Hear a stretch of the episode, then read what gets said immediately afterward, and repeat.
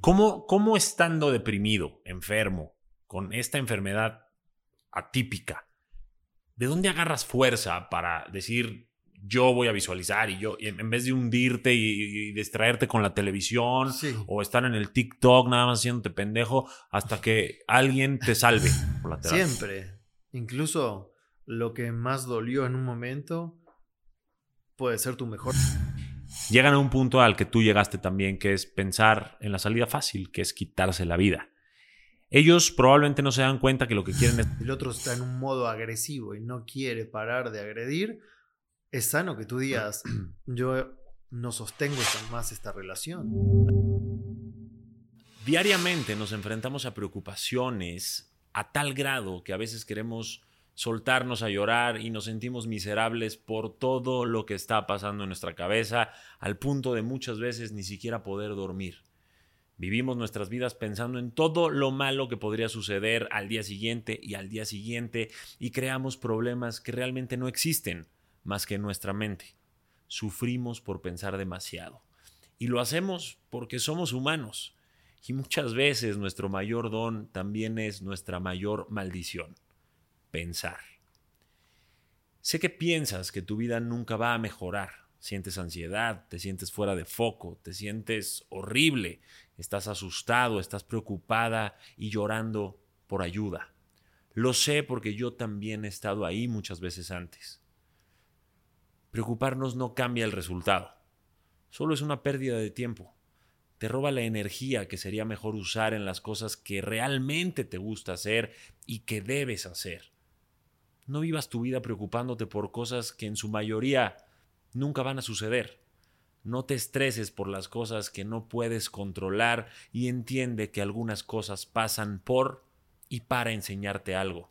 Cuando estés cubierto de problemas, ahogándote en deudas y rodeado o rodeada de desafíos, no te digas a ti que no hay salida.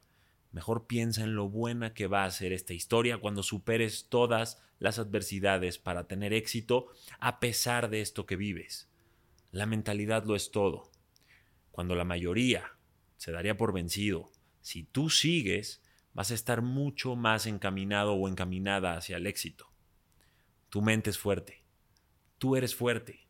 Así que en cualquier situación, enfócate en el desafío y todas las posibles soluciones, no solo en el problema.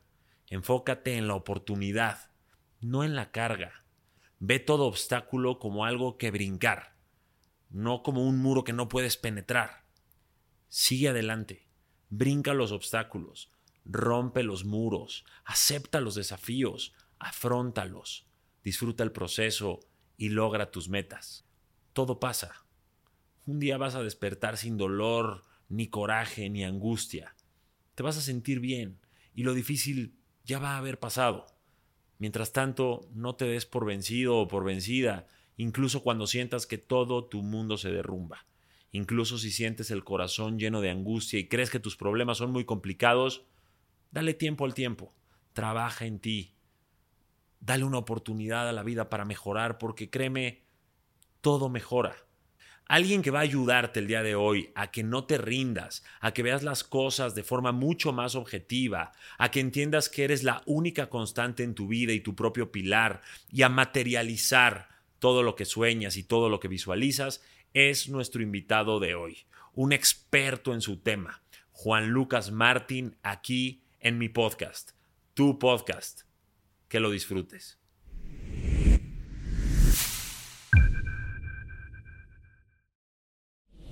¿Tú eres psicólogo o eres psicólogo clínico? ¿Estudiaste psicología? claro. Pero no te nombras como profesión psicólogo, ¿sí? Sí, lo que pasa es que no atiendo pacientes. Hace muchos años dejé de atender pacientes en la clínica y empecé a hacer conferencias y cursos masivos. Ah, pero ahorita ¿cómo te etiquetarías? Sí, psicólogo conferencista. Ah. Como lo abrevia fácil. Sí, porque no eres el psicólogo tradicional de, consultorio, que sé que ahorita vamos a platicar muy a fondo, pero sé que tuviste ahí como una resistencia de tu familia, ¿cierto? Cuando decidiste colgar el... Cuando dejé la práctica de pacientes y eso y empecé a enseñar esto, sí, todos, todos me miraron raro como loco. En esa época, visualizar Salvo mi madre, que siempre fue, era escuela también, y siempre fue alternativa, lo los demás me miraron como, como que se volvió loco. Sí, la meditación, visualizar, materializar, decretar, está visto como un poco medio. Hace 20 años eso era. Sí, sí, ¿no? Sí, ahora no. ¿Y, y, por qué cambias ya? O sea, literalmente ya te estoy dando la bienvenida porque ya nos agarró la plática. Este, ya ni cuenta nos dimos y ya estamos centradísimos en el tema. Así que bueno, bienvenido mi querido Juan Lucas. Ya nos habíamos visto este, varias veces vía digital. Eh, una de ellas fue en tema pandemia, era lo que estaba ahí como que nos podía acercar. Luego llegamos a, hacer otro live, no me acuerdo, hace probablemente un año. Un año y, este, y hoy pues ya te tengo frente a mí y la verdad, bueno, estoy fascinado y sé que a, mi, a toda mi comunidad le encanta saber de ti. Cada vez que voy a una boda o algo, siempre sale es que yo te vi con Juan Lucas. Entonces les encanta y les va a encantar todo lo que les vamos a aportar hoy. Muchas gracias por invitarme, feliz de estar aquí y felicidades por el crecimiento que has tenido. Mil gracias. ¿Te ha tocado verlo? Sí, yo lo vi, sí. muchísimo, sí. así que me da mucho gusto que lo, lo he materializado. Ahorita me vas, a, me vas a explicar bien porque muchos no entendemos. Este, bueno, yo más o menos sí lo entiendo, pero muchos otros no saben cómo materializar sus metas, mejores relaciones, cómo visualizar primero y, hoy vamos a darles como un poquito todo este preámbulo. Y, bueno, estábamos platicando antes de empezar oficialmente que tú estudiaste psicología. Sí, correcto, la carrera de psicología. Soy licenciado en psicología. Psicología tradicional. Sí. ¿Y, empezaste a dar consultas? Sí, di durante muchos años terapia, tuve pacientes. Nunca fui un psicólogo psicoanalista, que es lo más tradicional de la escuela de Freud, y los post-freudianos. Nunca hice psicoanálisis. Ya de entrada, antes de terminar la carrera, sabía que no iba a hacer psicoanálisis. Lo respeto, pero me parece antiguo, porque la ciencia avanzó y pasaron más de 100 años y la psicología psicoanalista se quedó un poco estancada en el tiempo. Freud era un genio, pero hace 100 años. Hoy, si estuviera hoy vivo, estaría haciendo cosas modernas, porque él era un innovador. Ah. Entonces, de entrada me empecé a formar con médicos, científicos, psiquiatras, con técnicas que no eran las tradicionales. ¿Cómo llegas a eso? Porque yo vi tu conferencia y tu curso de, Cambia tu mente, cambia tu cuerpo. Sí. Y en ella cuentas que tú ibas a tu consultorio sin consultas, no eras todavía un psicólogo acreditado. Si me equivoco, me corriges. Y, pero tú llegabas como con ganas de llenar tu agenda y, te, te, comportabas como tal. Sí. ¿En qué momento sí te vuelves alguien acreditado y en qué momento cuelgas, vamos a decir algo, la bata tradicional para volverte alguien un poquito más moderno o innovador, como lo estás diciendo tú. Sí, eso que cuento en Cambia tu mente, cambia tu vida, eh, así fue tal cual. Me había recibido, no tenía ningún paciente, nada. Y parte de lo que yo enseño hasta hoy en día es visualizar la realidad que tú quieres que pase. Y el cerebro tiene una característica muy peculiar que es secreto lo que piensas. Entonces, si tú visualizas algo futuro que todavía no está manifestado, cree que es real, cree que es presente. No sabe de tiempos el cerebro. Siempre está en presente. Si tú te acuerdas de algo pasado, cree que está pasando ahora. Si piensas algo futuro, cree que está pasando ahora. Por eso cuando piensas en algo que te da miedo, hasta puedes tener taquicardia, porque cree que está pasando ahora. Ese poder tiene solo un pensamiento. Entonces yo practicaba esto de lo que muchos científicos le llaman el como si. Bruce Lipton le dice como si, por ejemplo, de como si eso ya fuese real. Entonces yo visualizaba todos los días en la mañana que mi agenda estaba llena, que tenía muchísimos pacientes, que los podía ayudar. Y eso por ahora no era real en ese momento, no tenía nadie. Y me había mudado a un lugar que no me conocía a nadie, no tenía contactos, nada. Y así fue como empezó a... Cayó un paciente y ese me recomendó muchísimos porque se le fue una fobia de 30 años de antigüedad. Y así fue como empecé a atender pacientes. Yo me equivoqué con el nombre de tu curso porque yo dije cambia tu mente, cambia tu cuerpo y es cambia tu mente, cambia eh, tu vida, pero al final. No, está bien, porque cambia tu mente, cambia tu cuerpo, cambia tu vida. Ah, claro, tiene todos los taglines. Ok.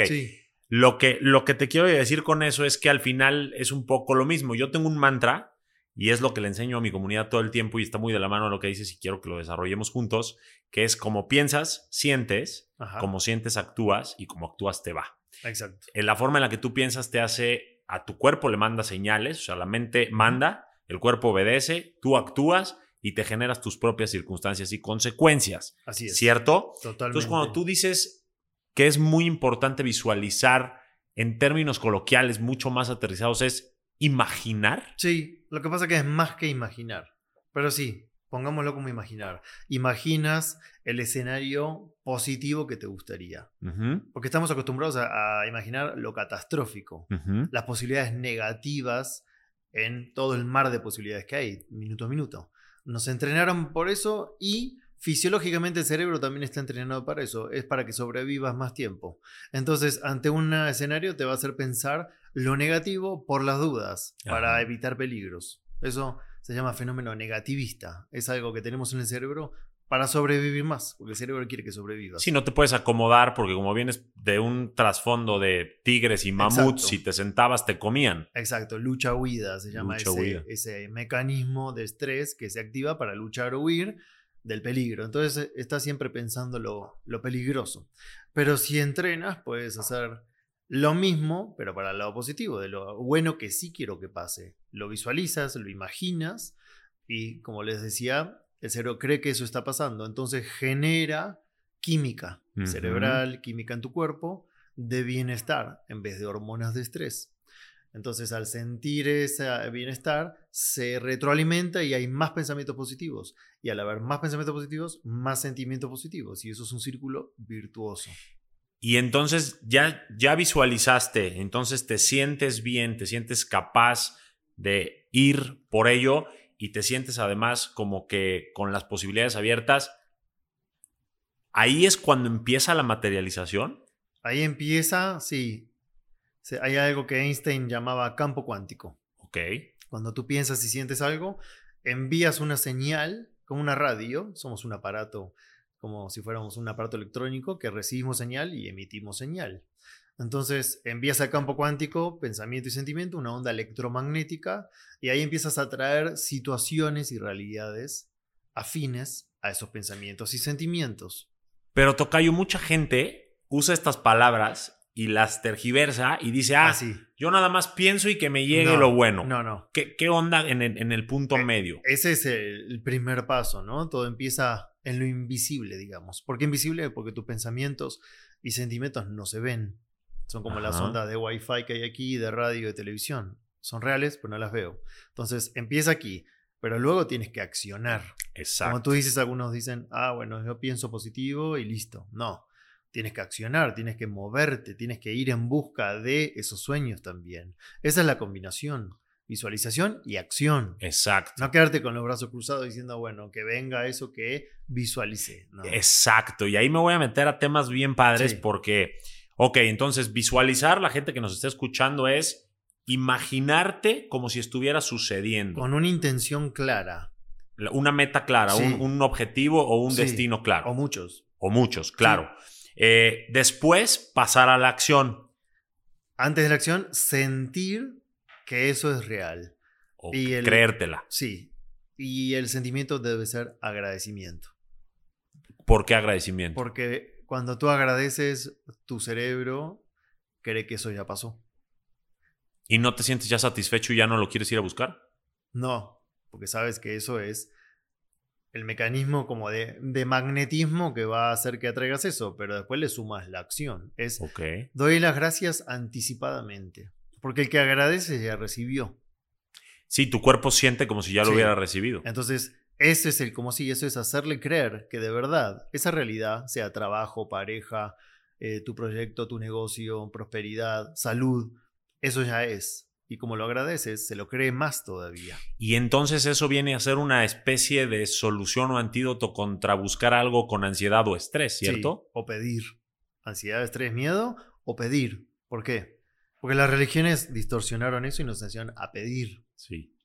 ¿Qué? Lo que tú quieras lo pides. ¿A quién? No sé, a alguien afuera, llamado Dios, universo, lo que quieras decirle. Y eso es un sentimiento de carencia. Es algo muy básico, pero que es la diferencia que resulte o no resulte. ¿eh? Claro. Porque mucha gente me dice, no me resultó. A ver, ¿por qué? Y porque estoy pidiendo eso hace tres años. Por eso no se resultó, porque lo estás pidiendo. Ah, no me había dado cuenta. Porque el pedir está sintiendo no lo tengo. El que pide no tiene. El que pide tiene carencia. Por eso pide. 100%. Y entonces el campo cuántico, que es el mar de energía, para que la gente sepa qué es campo cuántico, Einstein le llamaba campo cuántico a ese mar de energía que te rodea. En el universo todo es energía, nos enseñó Einstein, todo. Nuestro cuerpo está hecho de átomos y electrones, esta mesa también, este micrófono también, y los el átomos y electrones que hay aquí en el aire, que nos unen a todos, también.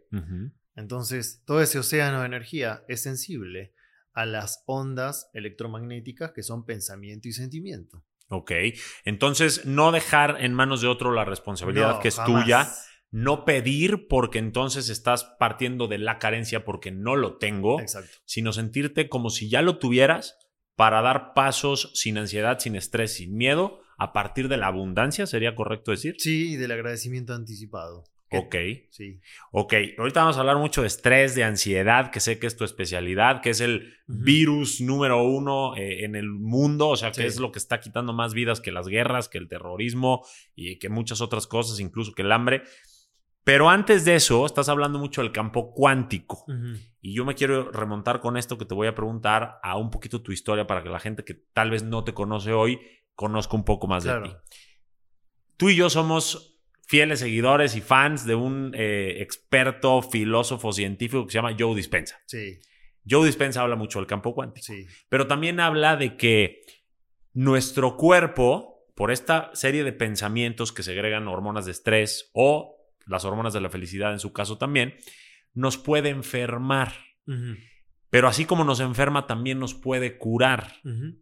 ¿Tú crees que esto es cierto o es pura charlatanería para vender este, sus libros y demás? No, por supuesto. Eso que acaba de nombrar, creo que es cierto. Cuéntame, porque yo sé que tú pasaste. En todo, todo, todo, pero eso sí. Tú pasaste una historia en la que, según recuerdo, tú mismo te curaste. Y si bien eh, muchos ya conocen esa historia y a lo mejor ya te conocen a ti, quiero que le menciones brevemente un poco esa historia a los que no, para que de ahí partamos y entiendan el por qué Juan Lucas Martín hoy es tan eh, eh, consciente del poder de los pensamientos y por qué es que el mensaje que das va en torno a eso. Sí, sí, porque lo viví en carne propia, entonces estoy totalmente convencido que eso funciona. Lo cuento breve, ahí en el curso lo cuento con más detalle. A los 21 años, hoy tengo 43, a los 21 años tuve una enfermedad que me diagnosticaron incurable. Estuve un año en cama, casi un año, siete meses con el hígado enfermo. Era una hepatitis que no era conocida por la ciencia, hasta ese momento por los médicos. Solo encontraron en internet 10 casos. Yo era el único, el 11 en el mundo, en el mundo wow. de esa enfermedad, que ellos la consideraban totalmente desconocida. Y mm, me dijeron, no hay tratamiento, no hay medicación, no podemos hacer nada. Y yo me deprimí, estuve peor, empecé a empeorar fiebre alta, tres meses de mi vida, fue una tortura. Bajé 15 kilos en 15 días, era un esqueleto viviente. No podía dormir, no podía comer. Y ahí empecé a, visualizar intuitivamente. Estaba en tercer año de la carrera de psicología, no tenía las herramientas que hoy tengo para nada. Pero mi madre siempre me había enseñado así como muy por arriba, ¿no? Cursos el poder de la mente, el poder del sentimiento, el poder de la visualización creativa. Y dije, no tengo nada que perder. Y lo empecé a hacer. Y bueno, cuento corto, a los cuatro meses de visualizar, ya iba como siete meses, ocho, se regenera mi hígado, me sano completamente, los médicos no entendían qué había pasado. Después eso vinieron problemas peores, porque al haber estado casi un año en cama sin masa muscular, perdí casi toda mi masa muscular me paré, empecé a caminar poco a poco y mi columna se lesionó porque no tenía sostén y había estado mucho tiempo en cama y eso lesionó gravemente mi columna. Y me dijeron que nunca más iba a correr, que nunca más iba a nadar, que nunca más iba a andar en bici, que nunca más iba a hacer deporte. Me decían, tienes 21 años y tu columna es de un hombre de 65 años que no está bien. O sea, muy dañada estaba.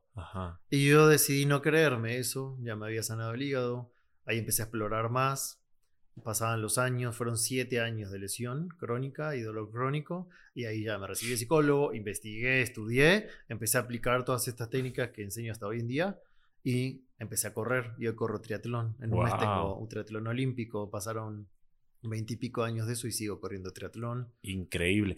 ¿Cómo, ¿Cómo estando deprimido, enfermo, con esta enfermedad atípica, ¿de dónde agarras fuerza para decir, yo voy a visualizar y yo, en vez de hundirte y, distraerte con la televisión o estar en el TikTok nada más haciéndote pendejo hasta que alguien te salve. ¿Cómo, ¿Cómo es que agarras tú tu propia responsabilidad de curarte sin realmente saber que te ibas a curar? Y cuando toca fondo, cuando estás desesperado, había noches que yo prefería no amanecer con vida. Del dolor de cabeza que nunca había experimentado un dolor así, insoportable. Y días sin dormir, meses sin dormir, bien. Ni dos horas seguidas de la fiebre y del dolor de cabeza. Había noches que prefería no amanecer. Y cuando toca fondo, ahí empiezas a ver algo más superior. Ahí con, respondiendo más precisamente tu pregunta, es entregándole a algo superior, llámalo tu espíritu, tu presencia divina, Dios en ti, como le quieras decir, cada uno le dice como quiera. Le entregas y te rindes a eso. Es, yo no lo puedo hacer, entra en mí y ayúdame a sanarme. Yo voy a visualizar, voy a intencionar, voy a hacer lo mejor que pueda, pero hay algo superior en mí que hace que mi corazón pueda latir, que nuestras células puedan hacer los procesos que hacen, hay una inteligencia divina, no la podemos negar. Le puedes nombrar como quieras. Y cuando te rindes a eso es, hazlo, yo no sé hacerlo. O sea, es rendirte, no de, no de intentarlo, sino entregar lo mejor que tienes y dejar que lo demás fluya, sí, ¿no? Sí, colaborar con esa inteligencia innata. Exacto. Sí, pues si tú dices, bueno, ayúdame a sanarme esa inteligencia que habita en mí pero después estás enojado, con miedo, pensando en ansiedad, obviamente estás estorbando. Pero si tú colaboras con esa inteligencia divina, innata, como le quieras decir, ahí las cosas empiezan a pasar. O sea que podríamos decir que si realmente, porque hay una frase que todos escuchamos que es, si cambias tú, cambia todo, ¿no? y, como que mucha gente se atora. O si cambias tus pensamientos y piensas positivo, te va a ir mejor. Pero la gente no entendía esto que explicamos al principio, que es porque básicamente manipulas la química en tu cuerpo y la química en tu cuerpo proyecta eh, eh, acciones y esas acciones manifiestan resultados. Estoy sí, hasta la medicina occidental más tradicional lo sabe. Exacto. Cuando una persona está con estrés crónico empieza a enfermarse. Hasta el médico más tradicional, más agnóstico de toda terapia alternativa, lo sabe y no lo puede negar. Lo ve en la clínica todos los días. Claro. Y le dice, mira, no tienes nada, no tienes una enfermedad puntual, te hemos hecho todos los estudios, necesitas bajar el estrés porque ese mecanismo de lucha-huida con cortisol constante, más de lo normal, adrenalina, noradrenalina y muchos químicos más, te están enfermando. Claro. Tienes que ir a terapia, tienes que bajar el estrés. Bueno, incluso hay gente que les dan dulcecitos, placebos. Y como, placebos, y como ellos les dan, como ellos creen que sí son medicinas, piensan que son medicinas, se sienten mejor y salen de esa enfermedad solo porque pensaron que se estaban curando, ¿no? Y hay muchos científicos con grandes ejemplos, Joe Dispenza, Bruce Lipton, que explican todo eso.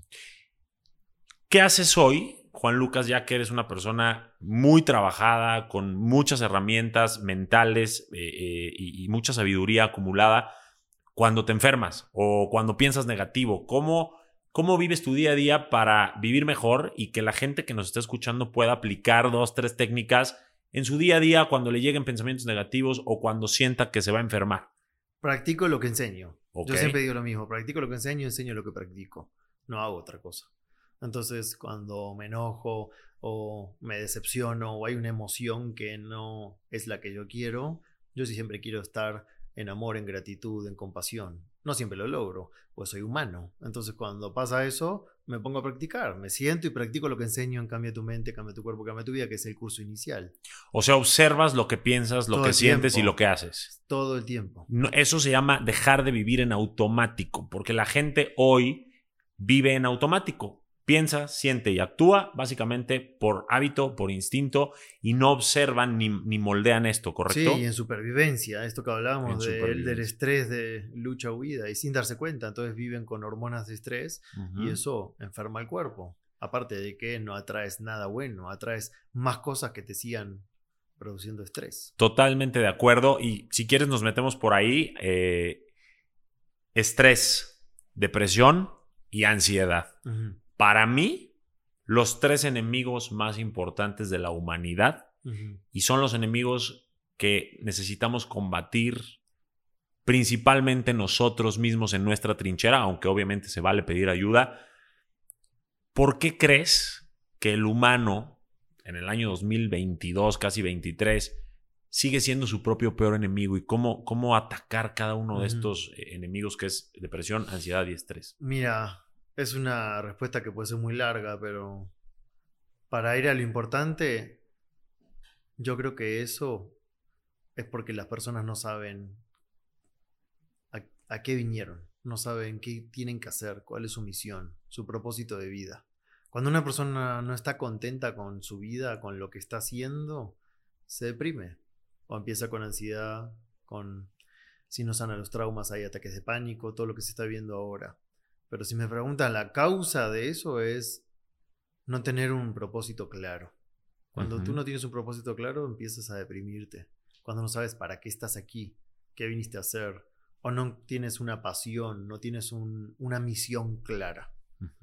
Las personas que tienen una misión y tienen pasión por eso y por manifestar eso, aunque haya obstáculos como siempre, todos los tenemos, mm, no caes en la depresión. ¿Cómo encuentra alguien su misión? O sea, yo sé que puede ser algo, un proceso un poco largo, pero ¿qué le recomiendas a la gente como para empezar a encontrar esa misión? Y ahí también interfiere la búsqueda espiritual. Ojo, hago un paréntesis. Hay depresiones que tienen un sustrato muy fuerte genético y fisiológico, ¿eh? Y ahí sí necesita la persona, aparte de buscar su espiritualidad y su misión, ayuda terapéutica ¿eh? y a veces hasta psiquiátrica. Que no se malinterprete lo que digo. ¿eh? Sí, eh, estamos hablando de casos no clínicos, sino a lo mejor más este, sí, alguien con que origen bien en el pensamiento. Y de repente pasa algo en su vida, empieza a estar deprimido y sin ganas y deja de tener la motivación que tenía. Ahí hay que revisar qué pasó. Tal vez está en un trabajo que odia, en una relación que odia en un ambiente que odia y se siente atrapado, que no puede escapar, y ahí viene muchas veces la depresión o ataque de pánico. Antes de volver a preguntarte cómo encontrar la misión y la búsqueda de la espiritualidad, quiero regresar al tema de eh, el estrés, la ansiedad y la depresión. Que, por cierto, por favor comenten un sí si también ustedes están de acuerdo con que estos son los tres enemigos principales de nuestra felicidad y de esta humanidad en la que vivimos hoy. Te quiero preguntar, porque yo yo trato con muchas personas que están, por ejemplo, ancladas a un ciclo que no logran cerrar. una relación, un trabajo, al pasado. Como dejan de generar las hormonas, como la dopamina, que es la de la ilusión, el deseo, o la oxitocina, la vasopresina, todo, son las hormonas de la felicidad presente, pues básicamente vamos a decir que se seca su cerebro, ¿no? Y dejan de producir estas hormonas de felicidad. ¿Qué pueden hacer ellos? Y ahorita vamos a clavarnos más para, para reincorporarse, así como tú estabas en un, en un papel muy, muy complicado y no sentías ni ganas, ni ilusión, ni felicidad, ni, ni, ni misión, ni nada. ¿Qué les recomiendas para ponerse de pie e ir hacia adelante? Porque la gente no tiene esa motivación. Sí, eso que dijiste es importante. La depresión tiende a ser más que tu atención está anclada en el pasado. Y la ansiedad es que estás más en el futuro que en el presente para como que la gente lo divida fácil. Sí. Cosas acumuladas no sanadas, traumas, traiciones, rencor, resentimiento, carencias del pasado, si no las sanas, esa mochila se va a hacer cada vez más pesada y también puede provocar sentirte deprimido, sin ganas, aplastado, sin motivación. Estar todo el día en el futuro va a generar ansiedad, sí o sí. Tal cual, esperando resultados o una realidad que todavía no existe. En 30 segundos que pienses algo catastrófico, menos, puede haber taquicardia. Imagínate el poder de un pensamiento catastrófico que hace que tu corazón bombee más sangre. Sí, sí, sí. Es poderosísimo esto. Entonces, en el pasado estás anclado ahí, depresión. Tu atención en el futuro, ansiedad. Lo que hay que hacer es estar en el presente, diseñando una vida que te motive, que ames ese sueño. Eso es lo que falta. O sea, en un instante, obviamente hay casos mucho más complicados o de más proceso. Pero en un instante, si la persona deja de estar pensando en el ex, o en el jefe que lo despidió, o en lo que le salió mal, o en la decisión equivocada, y se enfoca en escuchar con quien platica, a saborear su café, a abrazar, a agradecer. Eso es la vía más rápida. Es la vía más rápida para sentirte bien en ese momento. Para conectarte con el presente y todo lo bueno que te rodea. Que al estar anclado al pasado o al futuro ni siquiera estás siendo consciente y das por obvio cosas que no son obvias. Tal cual. ser que tienes aire en los pulmones, que tienes dos piernas, dos brazos, que puedes abrazar a alguien, que tienes para tomar agua potable, que te puedes bañar con agua caliente. Yo siempre le digo a las personas eso. Y parece obvio y no es obvio, ¿eh? Hay personas que tienen 50 años y me dicen, nunca había agradecido en mi vida. Pensé que todo era obvio y se daba como a todos. No. Damos por hecho muchas cosas que cuando no las tenemos es cuando las valoramos. Se nos va la luz. Exacto. Ay, cómo me encantaba la luz. Se nos acaba el gas y nos bañamos con agua fría. Valoras el agua caliente. Exacto, pero hay que valorarlo antes que te pase, ¿no? Hay que valorar la vida antes de que se nos acabe. Totalmente de acuerdo. Y eso es un vehículo rapidísimo y muy poderoso para empezar a sentirte rico. Eso sería como brincar del pasado al presente. Sí. Y del futuro, porque la gente dice es que tengo que estar construyendo mi futuro. Sí, está perfecto, lo construyes, pero desde el presente. Correcto. No con ansiedad. Estás aquí, en este momento presente, sintiendo gratitud. Ahora tu cuerpo está creyendo que eso ya pasó. Es presente, no es futuro. Me encanta. Porque eso, y es bueno aclararlo, qué bueno que lo aclaras, tipo, hay gente que dice, pero si estás visualizando, estás en el futuro. Exacto. No. Estás en el presente sintiendo que eso ya es. Y te tengo otra. La gente que está muy en el presente, que digiere mal su presente, se estresa. ¿Qué les recomiendas a ellos para, oye, estoy presente, pero estoy así? Claro, pero ahí está con emociones, en el presente sintiendo emociones que pierde el control, enojo, ansiedad, desesperación. Ahí es cuando practican las técnicas que enseño. Porque de nada sirve visualizar con ansiedad, visualizar con desesperanza, visualizar creyendo que eso no va a pasar, visualizar con duda, eso no funciona. Por eso les enseño, a ver, estas son las técnicas para sanar tu pasado o tu ansiedad y todo lo que sea diferente al amor y a la gratitud. Toda la gama de emociones. Una vez que las calmas, ahí empiezas a visualizar y eres capaz de sentir gratitud. Porque decirle a alguien que acaba de perder a su hijo, a ver, siente gratitud y visualiza que vas a estar bien, eso te dice, es imposible. Entonces tienes que enseñarle a sanar ese dolor, a sanar ese duelo, a sanar esa pérdida, alguien que acaba de perder el trabajo y está desesperado porque no, puede mantener a su familia. No le puedes decir, ah, visualiza que todo va a estar bien. Te va a decir, ¿cómo hago? Estoy desesperado. No llego a fin de mes. Entonces tienes que enseñarle a controlar la ansiedad, el miedo, la desesperación, para que se apague el incendio en el sistema nervioso y ahí pueda estar en agradecimiento, visualizar y que la energía empiece a moverse, como lo explicaba Einstein, y de repente al otro día un conocido se lo encuentra por la calle y le ofrece un trabajo mejor y gana el doble. Claro. Eso tengo miles de ejemplos. ¿Tú crees que cada experiencia amarga tiene también una dulzura colateral, una belleza colateral? Siempre. Incluso lo que más dolió en un momento puede ser tu mejor maestro. Y después de un tiempo que sanas y conviertes ese dolor en sabiduría, hasta agradeces ese acontecimiento. A mí me ha pasado muchas veces. Yo siempre le digo a mi gente que el dolor y esta es una frase que no es mía, pero que el dolor es natural, el sufrimiento es opcional. Exacto. Eh, romper con alguien, perder un trabajo, que perder a alguien o lo que sea, te va a causar dolor. Sí. Y está bien sentirte. Es inherente a la vida. Es inherente, y pero. No está mal. ¿Cómo no caer en sufrimiento? Es que cuando te quedas apegado al dolor, ahí empieza el sufrimiento. Una cosa es estar triste unos días y no está mal estar triste. El problema es que te quedes anclado 10 años o un año a esa tristeza. O sea, podríamos decir que el sufrimiento viene a ser un hábito del dolor. Sí, es como un apego al dolor, es permanecer en el dolor en el tiempo. Una repetición. Ahí empieza el sufrimiento. Totalmente de acuerdo. Y entonces, por ejemplo, ¿qué le podrías recomendar? Yo sé que tú enseñas técnicas increíbles, eh, vi tu curso, me encantó. La gente que me sigue y te conoce y sabe que somos amigos, siempre me, aplaude eh, invitarte a este tipo de cosas. Y sé que no lo puedes dar como todo ahorita y es difícil, pero para que la gente se llevara una, dos, tres técnicas para eliminar pensamientos negativos, miedos, ansiedad, ¿qué les recomiendas? Mira, está en mi web, juanlucasmartin.com. Yo ahí lo pongo gratis. Hay dos protocolos de dos técnicas, más cuatro meditaciones gratuitas en mi web. Son las mismas que enseño con toda una explicación, dura seis horas el curso inicial. Pero cuando me invitan a podcast, a programa de televisión o radio, siempre digo, ahí está gratis. Lo que pasa es que la gente tiene el paradigma de que lo bueno y efectivo no puede ser fácil y gratis. Entonces no lo descargan. Juan Lucas juanlucasmartin.com.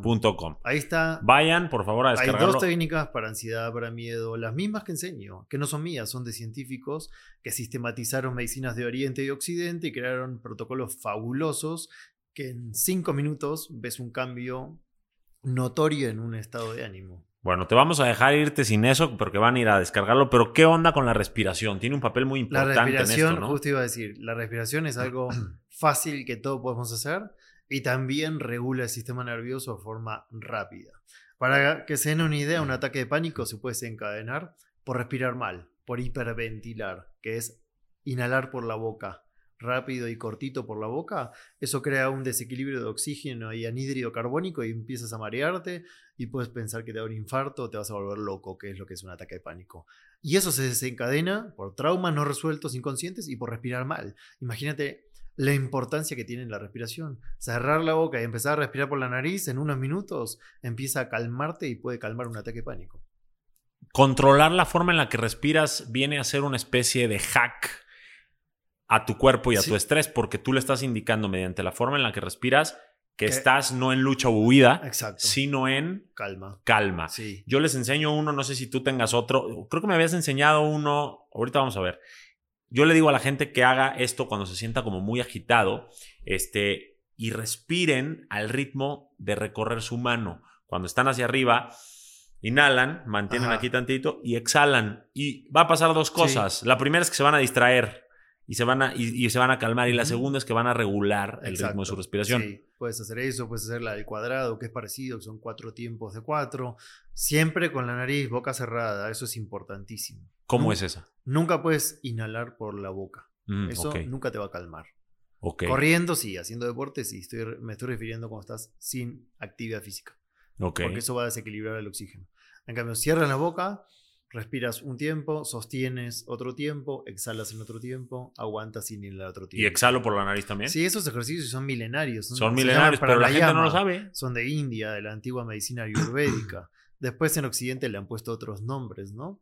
Para forma didáctica. Pero eso es poderosísimo. ¿Tú también te estresas, tú también sientes miedo y tú también te deprimes o ya eres estoico al mil por ciento, Juan Lucas? No, por supuesto que tengo emociones. No llego a deprimirme, porque deprimirte es estar mucho tiempo sin darte cuenta de lo que estás sintiendo y ya cuando te diste cuenta es tarde.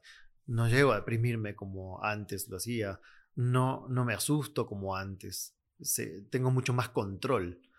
Pero por supuesto, mm, puedo decepcionarme, puedo enojarme, puedo molestarme, claro que sí. Y desde el curso inicial le digo, a mí no me idealicen, ¿eh? Yo no soy un gurú, no soy un maestro espiritual. Olvídense de seguirme como el ideal. Sigan a los maestros de verdad, que son los que no están en este plano. Jesús, Buda, Yogananda, Saint Germain. A mí no me sigan. Yo comparto con mucho amor lo que fui aprendiendo a través del dolor y las enfermedades que tuve, físicas y emocionales. Y aquí está. Cada uno es un maestro. A mí no me pongan como el ideal porque se van a decepcionar. Porque yo estoy aquí igual que todos. Comulgo con eso. Sin embargo, eres un humano que ha aprendido a escuchar sus emociones y entender que las emociones son una guía, una brújula, un maestro que te va enseñando lo que te va saliendo bien, lo que tienes que cambiar o cómo las manejas. Sí, tengo mucha más práctica que hace 20 años, por supuesto, y eso te lo da la práctica diaria, el hábito. Eh, estás mucho más atento, observándote, qué estás pensando, qué estás sintiendo, y rápidamente lo erradicas como una hierba que no quieres en tu huerto. La identificas, la sacas porque te va a contaminar. ¿Cómo la sacas? con las técnicas. Dame una, pensando diferente al respecto. Eh, bueno, las largas no las puedo explicar, por eso están ahí en el, curso. Es, imposible explicarla con claridad y efectividad así en, un podcast, pero respiración, lo que acabamos de hablar. Cierra la boca, empieza a respirar. Quita la atención de lo que observaste que estabas pensando. Es, identifiqué que estaba pensando un miedo que no existe. A una semana, un mes o un año. Bien, quita la atención de ahí. Respira, y coloca tu atención en lo que sí quieres. Listo. Cambiar el ángulo de lo que estás viendo. ¿Cuánto te llevó a hacer eso? Cinco segundos. Sí, tal cual. Estoy y no me vengan a decir, ah, pero yo no puedo hacer eso. No, sí puedes. Lo que pasa es que somos adictos a estar sintiendo la negatividad que siempre sentimos. Hay gente adicta al miedo, gente adicta a la ansiedad, gente adicta al victimismo, por su historia. Entonces, o sea, ¿se puede decir que es una adicción? Sí. El miedo. Es una adicción celular. Eso lo descubrió una médica de Estados Unidos, Candace Burt. Hizo un gran trabajo con eso. ¿Y por qué es una adicción si no se siente bien? ¿Por qué, por qué quisiéramos estar adictos a eso? Como cualquier adicción que te hace daño. Tabaco, alcohol, cualquier sustancia que te hace daño, te haces adicto por, por repetición y por un ciclo de abstinencia. Estas neuropéptidos van a la sangre y entran a la célula y la célula tiene una gratificación química. Tú te sientes mal si estás enojado con miedo, pero tus células están drogadas por la química que generó el miedo y el estrés. Y si eso se repite durante muchos años, mucho tiempo, se crea una huella, una huella química, y se activa un circuito neuronal, que es una cadena de neuronas que por costumbre se activó. Y es muy difícil desactivarla de un día para otro. Sí, claro, hay que rehabituarse. Como cualquier adicción. Alguien que es adicto a sustancias no se cura de un día para otro. Totalmente. Tienes que aislar de la sustancia, que no entre más esa sustancia al cuerpo y luego cuando se rehabilita, que empiece a sanar las cosas que lo llevaron a consumir. Esta gente que repite durante mucho tiempo este tipo de patrones, adicciones, hábitos, como lo quieras llamar, llegan a un punto al que tú llegaste también, que es pensar en la salida fácil, que es quitarse la vida. Ellos probablemente no se dan cuenta que lo que quieren es matar un dolor y, lo confunden con matarse ellos. ¿Qué les puedes recomendar a esas personas que son muchas las que me escriben diariamente con, con esas ganas de quitarse la vida para recuperar la esperanza? Si bien tienen que seguir a lo mejor un proceso con paciencia, un poquito largo, ¿Qué, puede, ¿Qué podemos darles hoy en una aspirina, una capsulita que sea la, semilla de esa esperanza que ellos pueden hacer florecer? Primero pedir ayuda, sí o sí. Sí o sí, no tener vergüenza, no tener pena, pedir ayuda psicológica, una red de contención, profesionales de la salud, sí o sí. No, no encerrarse, no creer que todo está perdido porque no lo está. Yo conozco muchas personas. Eh, está mi video en Instagram, unos posteos de unas semanas atrás, cuando terminé el programa de Givers, que es el programa online más completo que hago, y está ahí, lo pueden ver con nombre y apellido a la persona, y me escribió su testimonio también. Yo les pregunté cómo se sienten al terminar este programa, y como yo veo a todas las personas por Zoom, me escriben en un papel y lo ponen en la cámara. Y él puso, en febrero de este año me iba a suicidar, y ahora estoy más vivo que nunca y amo la vida. Entonces, de esos casos tengo miles. No sentir que no hay esperanza. Y ese dolor, como tú bien describiste, que quieren matar al dolor, es la desesperación de no sufrir más el suicidio. Ese dolor se puede sanar y se puede convertir en vida, en amor a tu vida, como hizo esa persona, ese hombre, y muchos otros más que tú conocerás y que a mí me escriben todos los días. Yo a veces me encuentro personas en el supermercado y me dicen, Juan, no me suicidé gracias a tu curso. Y eso es muy fuerte. Y si necesitan terapia paralela, por supuesto lo hagan. Y apoyo profesional, por supuesto, hasta que salgan. O sea, no rendirse, saber que la vida mejora si tú la ayudas, darse este, estos tiempos, este, este, pedir ayuda. Eh, puede ser a un mentor, un terapeuta, un psicólogo, amigos que sepan un poco sobre el tema, que se puedan canalizar, pero no rendirse, ¿no? Esa sería como la constante. Eso y después un ingrediente que es fuera del ego de uno es, bueno, ¿a quién puedo ayudar? ¿Qué puedo dar de mí a la vida? Una vez que sale de la etapa crítica a la persona, eso le hace muy bien. Dar a alguien más, en lo que pueda. Darle una mano a alguien más. Sentirte útil, sentirte que puedes servir a alguien. Eso, eso está comprobado que es uno de los ingredientes de la felicidad verdadera, dar. Sí, el servicio. Sí, el servicio. En, el eh, nivel que tú quieras, pero eso le da sentido también a una vida que no había esperanza. Exacto, no, no vivir en la pura superficialidad, lo banal, sino sentirte productivo, sentir que, que, haces algo por este mundo, que tienes un propósito, una a mí misión. Me pasaba mucho con pacientes que se sentían vacíos a pesar de que tenían todo económicamente y yo decía, Ah, ¿Cuándo fue la última vez que ayudaste a alguien? En lo que sea, y no me refiero a, solidaridad de dar dinero. Si quieres, está bien, pero algo más que implique una acción más comprometida. Y no se acordaban. Entonces yo decía, no vengas la sesión que viene, la semana que viene, si no hiciste algo por otro y me lo cuentas. Pero algo significativo que te comprometió tu tiempo, tu energía, tu acción, algo y venían felices. Decían, no sabes cómo me sentía al ayudar a tal persona. Y algo que era accesible, no salvarle la vida. Tú no le puedes salvar la vida a nadie si el otro no quiere. Y, parte de eso es lo que nos trae a ti, a mí aquí y a mucha gente que estamos de este lado, es, es esa plenitud que nos da ayudar, esa, ese propósito, esa misión que nos da ayudar y es hermoso ayudar, así que cuando puedan, háganlo, van a comprobar inmediatamente, ¿cierto? El poder de una ayuda. Ahora, Ojo, porque la gente puede decir, oye, no me puedo ni ayudar a mí. No, no. ¿Quieres que ayude a otros? Está claro, por eso decía, saliendo de la etapa crítica, ¿no? De cuando alguien no se siente... O sea, primero te enfocas en ayudarte se puede a ti. levantar de la cama, obviamente no le puedes pedir. Ok. Primero, que busque ayuda profesional, que trabaje esas emociones, que trabaje los traumas. Los traumas es muy importante y en la psicología no se le da la importancia que tiene. El estrés postraumático te puede arruinar la vida. ¿Por qué? Porque tu cerebro está anclado a ese trauma y lo repite todos los días, aunque ni siquiera seas consciente que estás recordando eso. Y si tú frenas y sanas esos traumas, con las técnicas que yo enseño es una manera rápida de hacerlo sin hablar, que tu cerebro reprocese esa información y la emoción se quita de la imagen y el recuerdo, ahí se apaga ese incendio que hay en el cerebro de que eso está vigente todo el tiempo y ahí tienes más energía para ponerla en crear un futuro. Si no sanan los traumas, los rencores, es muy difícil avanzar.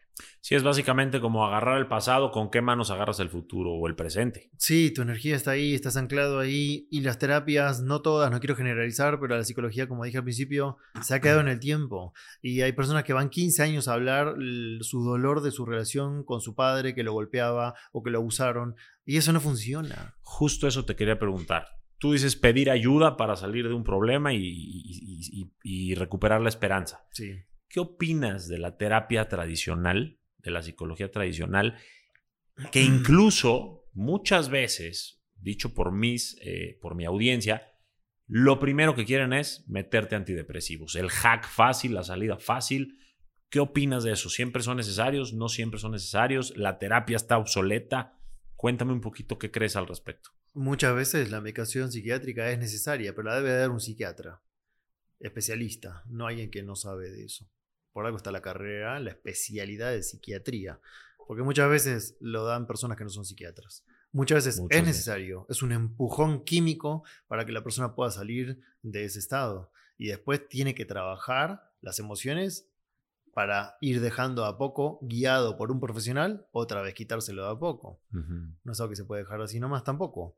Pero la solución eterna no es, porque si tú tapas la emoción con un químico, bueno, nunca va a se va a trabajar lo que está de fondo y va a ser dependiente de esa medicación de por vida. Hay psicopatologías como por ejemplo la esquizofrenia y sus derivados, que a veces sí necesitan la medicación de por vida y con una buena, un buen seguimiento y una buena terapia psiquiátrica de medicación, más terapia psicológica, más lo que pueda sumar alternativo, la persona puede tener una calidad de vida mucho mejor que si no hace terapia. Ok, pero tú crees que otras herramientas, vamos a llamarle neurocientíficas, meditativas, este, de coaching o lo que sea, pueden ser más eficaces o sigue predominando la terapia tradicional? En muchos casos sí. En muchos casos sí, y hasta la medicina lo ve.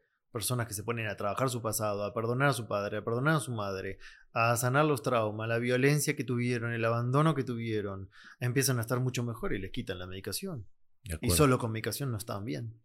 Así que sí, por supuesto. Hay que hacer todo lo que se tenga que hacer para estar bien. Sí. Sin caer, obviamente, en vicios, excesos. No, no, por supuesto. Salidas fáciles. Todo lo que sea saludable. Y con respecto a lo que, me preguntabas también de la terapia tradicional, sirve para muchas cosas la terapia, pero para el trauma, que era lo que yo hablaba hace un ratito, no sirve. Hablar del trauma años no sirve, lo empeora. Y eso está comprobado científicamente, no es un invento mío o de alguien. Cuando tú hablas, oxigenas el hemisferio izquierdo, ahí está el área del lenguaje, se llama área de Broca. Y el trauma está en el derecho. Entonces, estás hablando, intelectualizando algo que quedó congelado a nivel emocional. Entonces, al no hablar, pensar en imágenes y en sensaciones y hacer reprocesar al, cerebro con estas técnicas que yo enseño, ahí se va la emoción que está grabada en la imagen.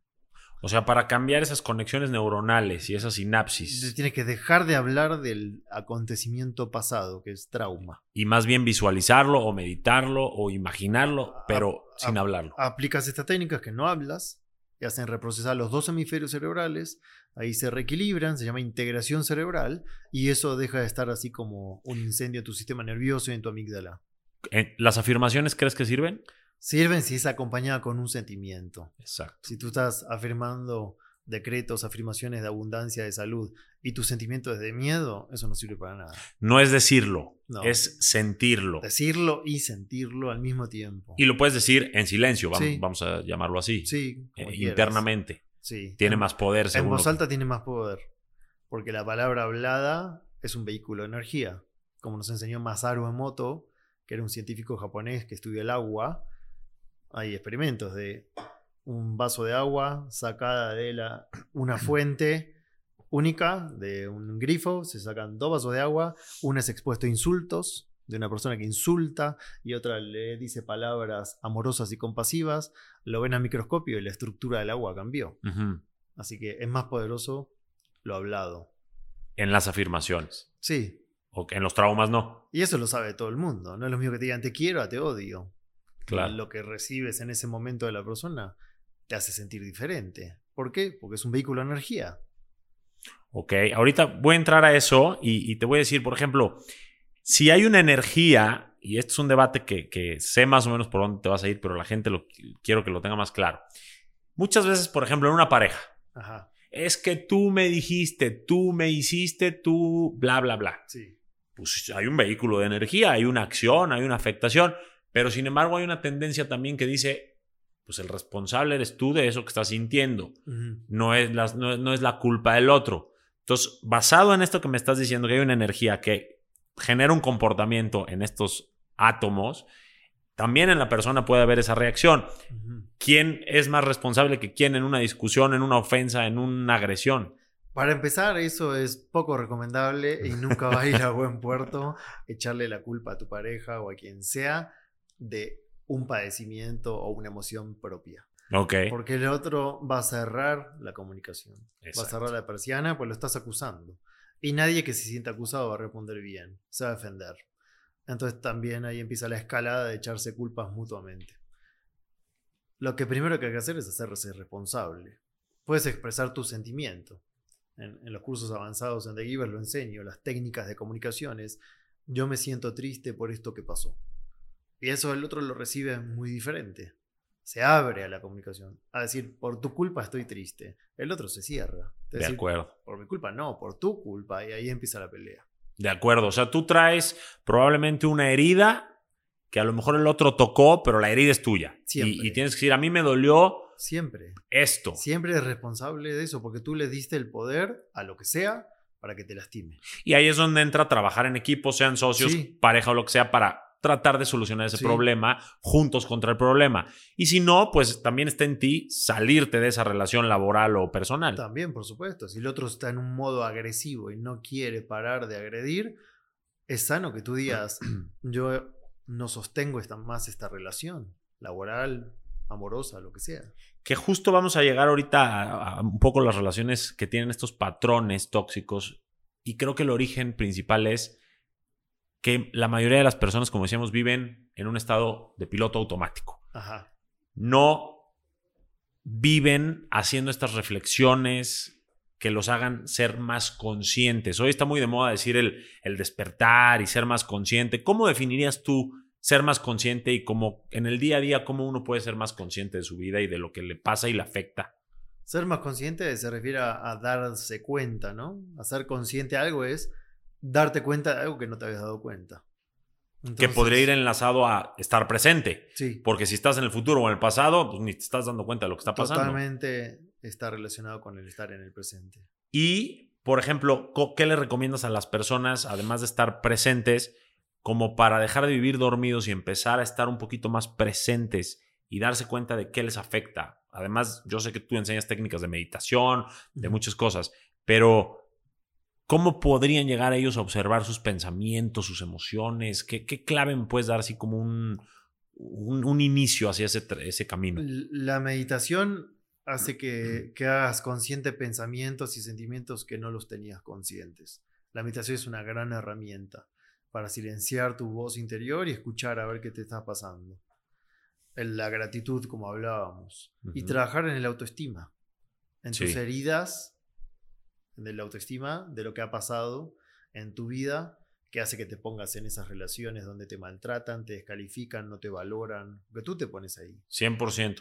O sea, en palabras muy, muy sencillas, para no dejar lugar a dudas, ¿podrías decir que platicar contigo más seguido ayuda? Sí, el silencio interior hace eso.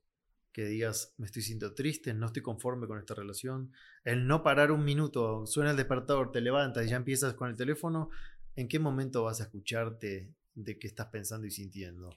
Entonces, si cierras los ojos a la mañana cuando te levantas, respiras en silencio, agradeces lo que tienes, piensas, estoy conforme con lo que tengo, ¿cómo me gustaría que sea este día? ahí empiezan a saltar esos focos rojos de que no estás conforme. Claro.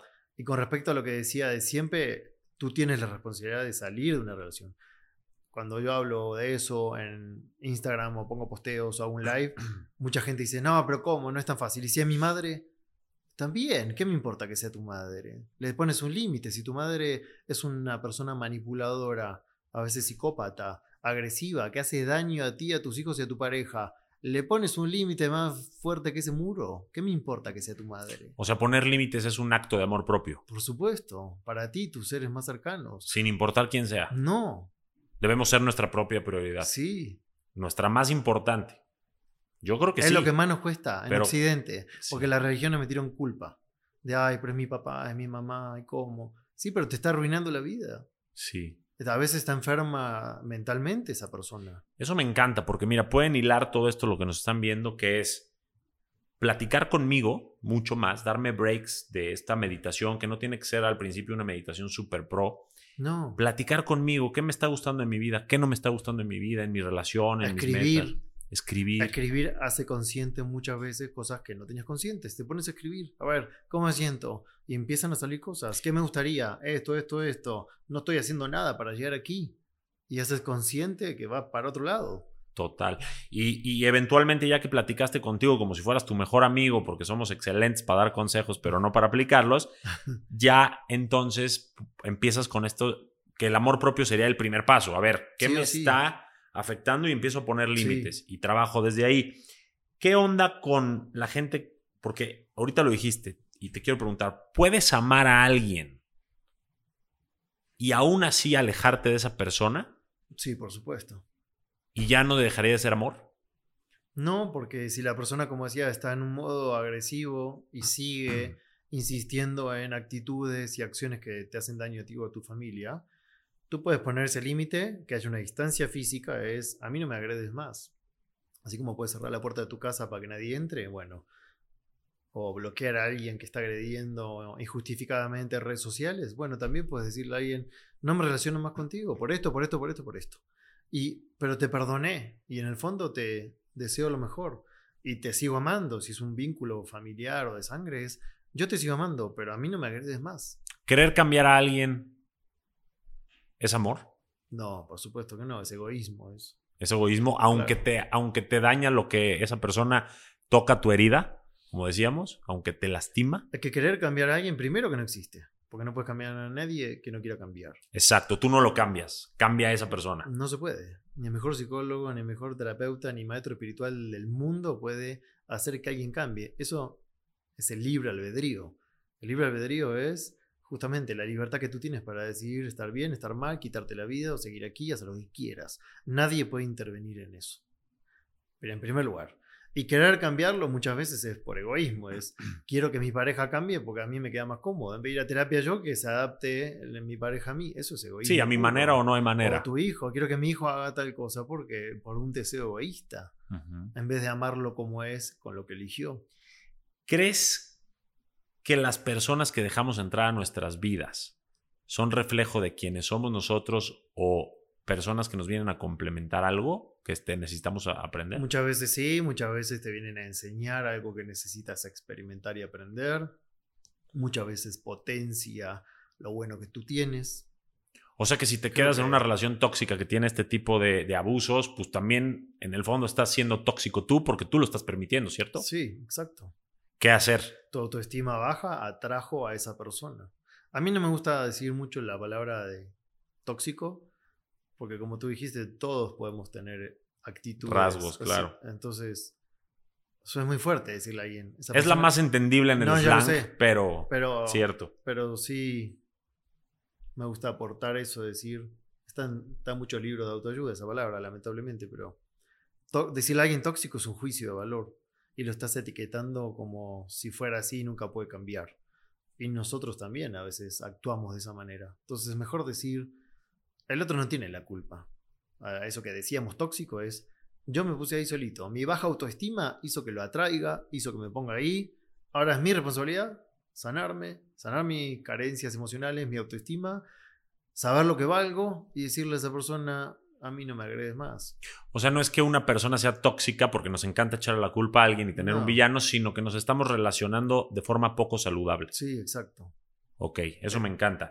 ¿Qué le recomiendas a las personas que se están relacionando a partir de, de, una plataforma poco saludable para darle solución a eso o salir de esos patrones? Que hagan terapia, que trabajen su autoestima.